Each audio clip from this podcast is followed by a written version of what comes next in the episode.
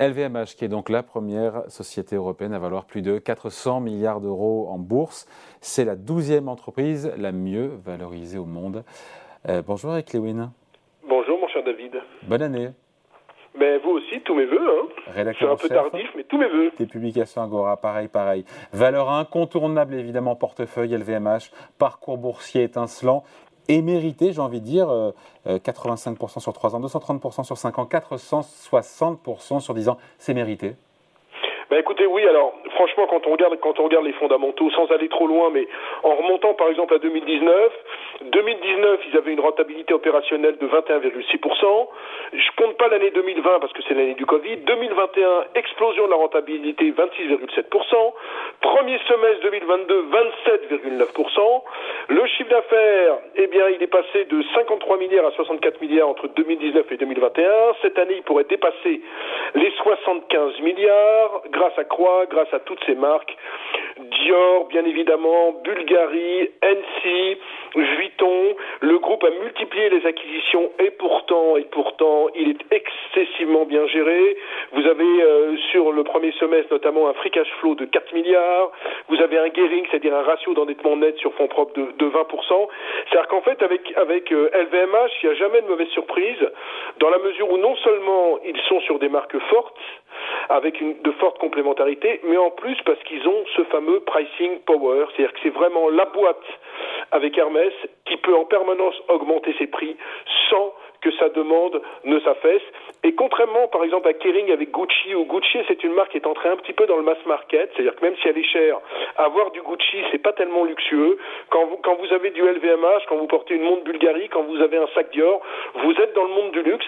Et donc, vous, vous additionnez le fait que les marques soient très fortes, le fait qu'il y a une rentabilité hors du commun, le fait que la société soit très bien gérée, et vous obtenez donc une boîte qui, qui est très intéressante et qui, encore même euh, à ce niveau-là, ne se paye pas très très cher parce que quand on fait par exemple un comparatif entre LVMH et Hermès, alors c'est sûr qu'Hermès est, plus rentable, mais euh, Hermès vaut 45 fois les bénéfices, sur LVMH on est simplement à 24 fois les bénéfices, donc c'est pas une folie, c'est pas une folie, on a déjà payé le, groupe beaucoup plus, c'est une, très belle société. Et puis il y a la réouverture euh, de la Chine aussi, conjoncturellement, qui porte aussi la valeur puisque ça fait beaucoup de clients évidemment qui sont friands des produits de la marque.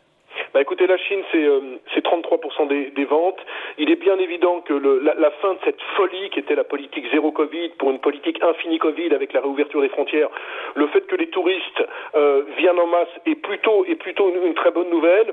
On pense que, vous savez, dans, au, au, niveau mondial, on a, on a, le sentiment que c'est la Chine qui domine le monde. C'est pas vrai, ce sont les États-Unis d'Amérique dans, dans, le monde du luxe qui domine, mais on estime qu'en 2025, la Chine devrait dépasser euh, les États-Unis et que même d'ici 2030, la clientèle chinoise serait 40% du marché euh, du luxe. La Chine devrait avoir une croissance de 15% cette année. Et ce qui est intéressant dans le groupe LVMH, si vous voulez, c'est que même si on ferme les frontières en Chine, ils sont tellement forts aux États-Unis et tellement forts en Europe qu'il ne peut pas se passer grand-chose. C'est-à-dire que grosso modo, c'est une société qui n'est pas comme Kering avec Gucci euh, chino-dépendant, mais qui profite également de la révolution de la Chine. Donc on a le sentiment que quelles que soient les zones qui peuvent être touchées, eh bien il y a toujours moyen de compenser, et c'est pour ça que les résultats euh, sont vraiment euh, hors du commun. La question de la succession de Bernard Arnault, elle se pose ou pas, elle se dessine? Quels sont les signaux qui sont envoyés par le groupe? Bah écoutez, il y a, y a, Pietro Beccari, qui est, est quelqu'un qui était avant euh, patron de, de, Dior Couture, qui est depuis 16 ans dans, dans le groupe. Hein. Il a été euh, loué par, euh, par Bernard Arnault. Il est nommé à la tête de Louis Vuitton. Et puis Delphine Arnault, qui est la fille de Bernard Arnault, est, est, nommée à la tête de Dior. Et ce qui est intéressant, c'est que Bernard Arnault a cinq enfants. Les cinq sont dans la société. Donc pour, pour les, les investisseurs institutionnels, c'est une très bonne nouvelle parce qu'on voit, un, qu'il y a une continuité avec la famille qui reste en place et que deux, Bernard Arnault a su, contrairement à de nombreux groupes, s'entourer de personnes très très très compétentes pour gérer euh, ces différentes entités et ça c'est plutôt c'est plutôt une, excellente nouvelle. Donc franchement j'ai regardé le dossier pour vous ce matin de, de fond en comble.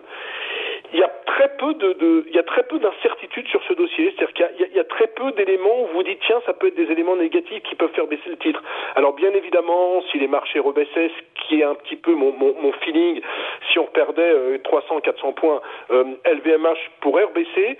Mais, très franchement, je vois pas tellement d'anicroche, je vois pas tellement de, de, de phénomènes négatifs sur ce dossier qui sait un assurer la, gouvernance et assurer la succession. Deux, c'est complètement équilibrer son mix produit entre les différentes régions du monde. Trois, a une telle quantité de marques premium qu'il est capable finalement de, de, de, bien se développer à travers le monde. Et quatre, qui a des fondamentaux, fondamentaux pardon, exceptionnels, parce que c'est quand même une boîte qui, a deux ans et demi, a racheté Tiffany. Et même deux ans après Tiffany, avoir un gearing, c'est-à-dire un ratio net euh, d'endettement net sur fonds propres de simplement 20%, prouve que la société est excessivement bien gérée. Donc même en termes de stratégie de croissance externe, ils savent faire, et non seulement c'est très rapidement relutif, mais il n'y a jamais, jamais de dégradation de la situation financière.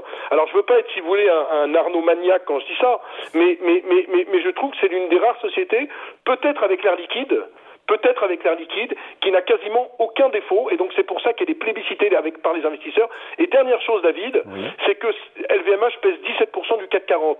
Donc vous, si vous êtes un, un, fonds de pension américain, un investisseur allemand, un investisseur anglais, et que vous voulez investir sur le CAC 40, et que vous n'avez pas envie de faire de tracker parce que vous avez envie de faire du stock picking, et que vous dites, tiens, le CAC peut gagner 15% cette année, par exemple, LVMH, c'est incontournable, c'est 17% de l'indice. Donc elle est en plus incontournable dans tous les portefeuilles, un peu comme l'était, je, je, reviens là-dessus, à une époque Air Liquide, où tout gérant dans le monde avait l'air liquide, et c'est le cas avec LVMH. Vous n'avez pas un gérant en France, vous n'avez pas un gérant dans le monde qui n'a pas, s'il s'intéresse à la France, du LVMH en, portefeuille, et c'est pour ça que le titre euh, connaît, euh, vous le disiez, je crois que le CAC 40 sur 10 ans, je regardais les chiffres, a fait plus 45%. Sur LVMH, on est, vous, vous, le rappeliez en début de, de, de reportage, 460%. Non, le CAC fait 86% en 10 ans, LVMH fait plus, plus 460%.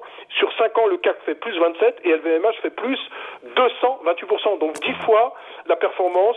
Euh, Alors maintenant, ma question, c'est la question à un million de dollars. Est-ce que ça peut, euh, ça peut continuer? On a les résultats annuels du groupe qui sont le, la semaine prochaine, le 26 janvier, euh, et on a ce parcours boursier passé qui est euh, ébouriffant, phénoménal.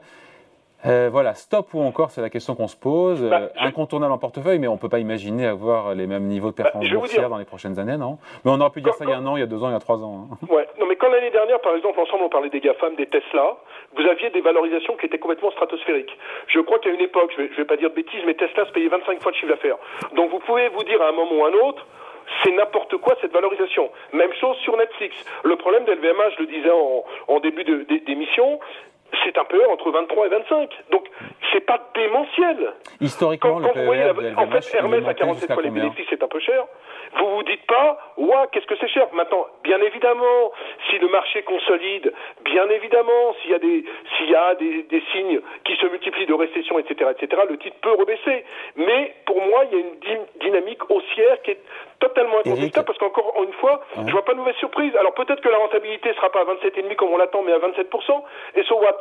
Ça reste un groupe extrêmement bien géré. Et dans le monde du luxe, quand vous devez choisir un groupe dans le monde du luxe, alors vous pouvez acheter du Salvatore et Ferragamo, du Montclair en vous disant qu'il peut y avoir OPA, mais vous avez quand même envie d'avoir du LVMH en portefeuille. C'est pour ça que la valeur, de toute façon, est incontournable en portefeuille, même si là, je l'achèterai pas évidemment David aujourd'hui, puisque je pense que le CAC 40, et je terminerai là-dessus, peut consolider de 400 à 500 points parce qu'on est monté quand même très très très très vite. Donc n'achetez pas évidemment LVMH aujourd'hui, mais surtout repli de 5 à 7 il ne faut pas se poser de questions. Merci beaucoup. Point de vue signé Eric Lewin, rédacteur en chef des publications Zagora. Merci Eric, salut. Merci David, salut. Ciao.